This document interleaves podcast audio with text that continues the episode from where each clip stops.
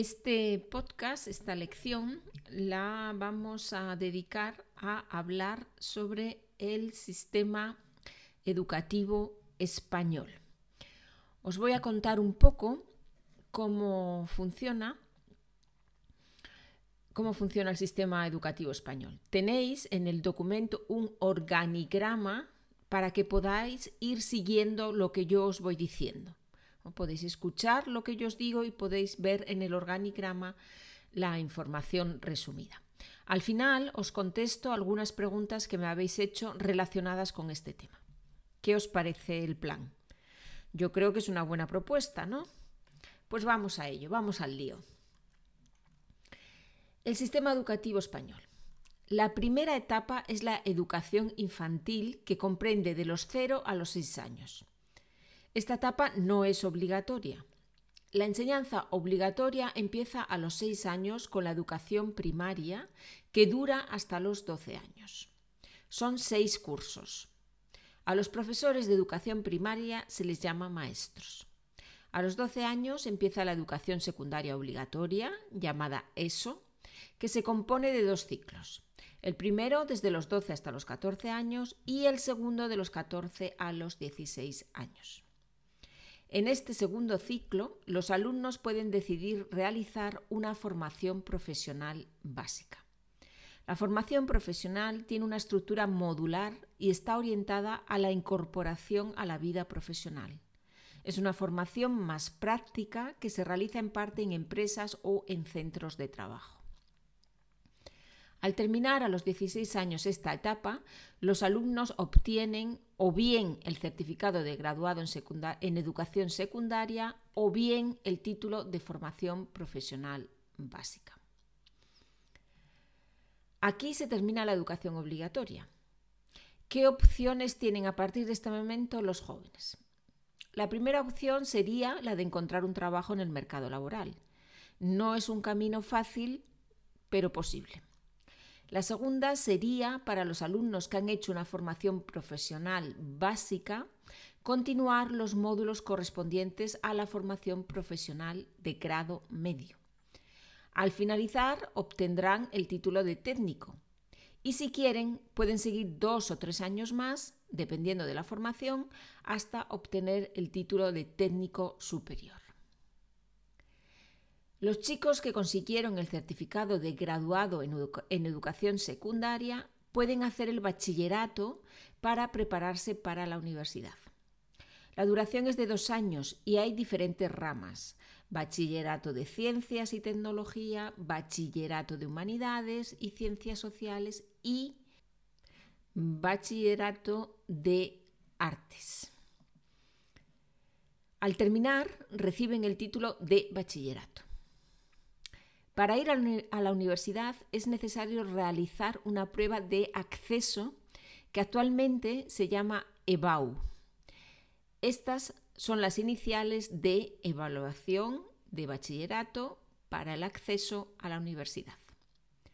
Al igual que en otros países, hay carreras que exigen una nota más alta para entrar que otras. Por eso la nota de la EBAU junto con la del bachillerato determinan las opciones que tiene un chico para elegir carrera.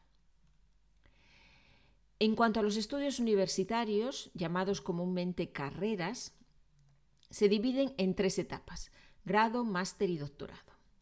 El grado consta de un número de créditos que el estudiante tiene que superar y concluye con un trabajo de fin de grado.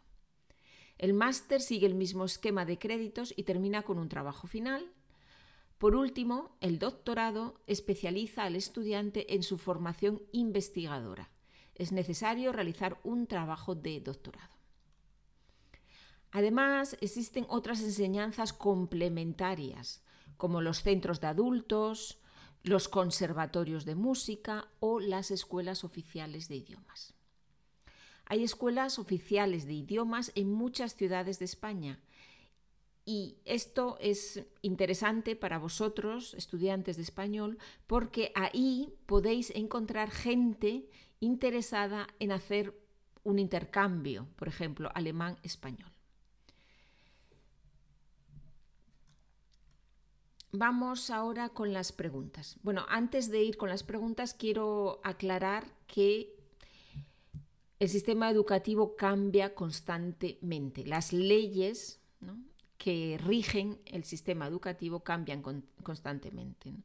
Y por desgracia, la educación es un tema político y depende de los políticos que estén en el gobierno, pues hay unas leyes u otras y las cosas cambian. Eso es una, cosa que quería aclarar, así que puede ser que cuando tú escuches este podcast algunas cosas ya sean diferentes. Subjuntivo. puede ser, es kann sein, wenn du diesen Podcast hörst, es kann sein, dass einige Sachen schon anders sind. Und vielleicht das alles nicht mehr so stimmt, wie ich es dir jetzt gerade erzählt habe. Vamos ahora con las preguntas, algunas preguntas que me habéis hecho a veces sobre el tema de, la educación. A veces me, me, preguntan por la diferencia entre colegio, escuela e instituto. Escuela se usa poco hoy en día. Es una palabra que se usaba antiguamente para las escuelas, sobre todo rurales, en las que había niños de todas las edades pero ahora ya es más raro escucharla. Si se usa, si se usa la palabra escuela, es para referirse a los primeros años de enseñanza, a la etapa de primaria.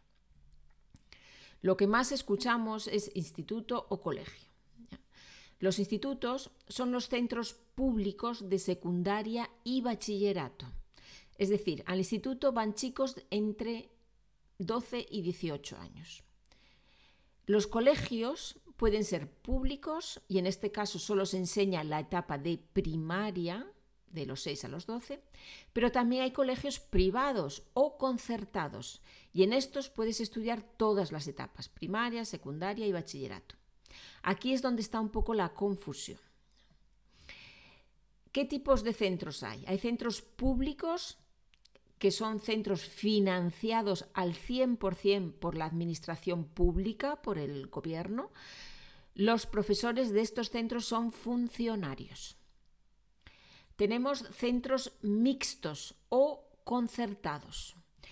En estos centros una parte es financiada por la administración, los padres tienen que pagar una cuota mensual. El personal, las personas que trabajan, es contratado, no son funcionarios. Muchos de estos centros son de carácter religioso. España es el cuarto país con más centros concertados de Europa. Un 25,5% del alumnado visita estos centros. Y tenemos centros privados. Centros privados son financiados de forma totalmente privada, al 100% los padres tienen que pagar una cuota mensual bastante alta. Un 7,3% del alumnado en España acude a estos centros. Los alumnos de los centros privados y concertados suelen llevar uniforme. Esto los distingue de los centros públicos. Estas son un poco las, mm, las diferencias entre los distintos tipos de centros. Tenemos, según la financiación tenemos eh, centros privados totalmente, concertados o mixtos, ¿no? una mezcla o públicos. Y, y, dependiendo de si es un centro público, tenemos los institutos, que son públicos en los que se estudia secundaria y bachillerato. Tenemos colegios públicos y privados. Colegios públicos, enseñanza primaria, colegios privados pueden tener todas las enseñanzas o solo algunas, primaria, secundaria y bachillerato. Bueno, pues espero que con esto os haya quedado un poquito más claro para las personas que tenéis interés en este tema, que os interesa el tema del sistema educativo, pues que tengáis un poco más claro cómo funciona en España. Por supuesto, hay más, es más complejo, ¿no? Hay más cosas, pero bueno, esta es una visión un poco mm, del sistema actual, repito, actual de educativo en España. También hay algunas diferencias según las comunidades autónomas, según las regiones, ¿no? También puede haber diferencias. Bueno, pues espero que os haya servido. Tenéis el documento, el texto y el organigrama para volver a leerlo, para escucharlo, si, si queréis. Muy bien, que, que tengáis una buena semana, que lo paséis muy bien y nos escuchamos, nos vemos, nos oímos la próxima semana. Adiós a todos.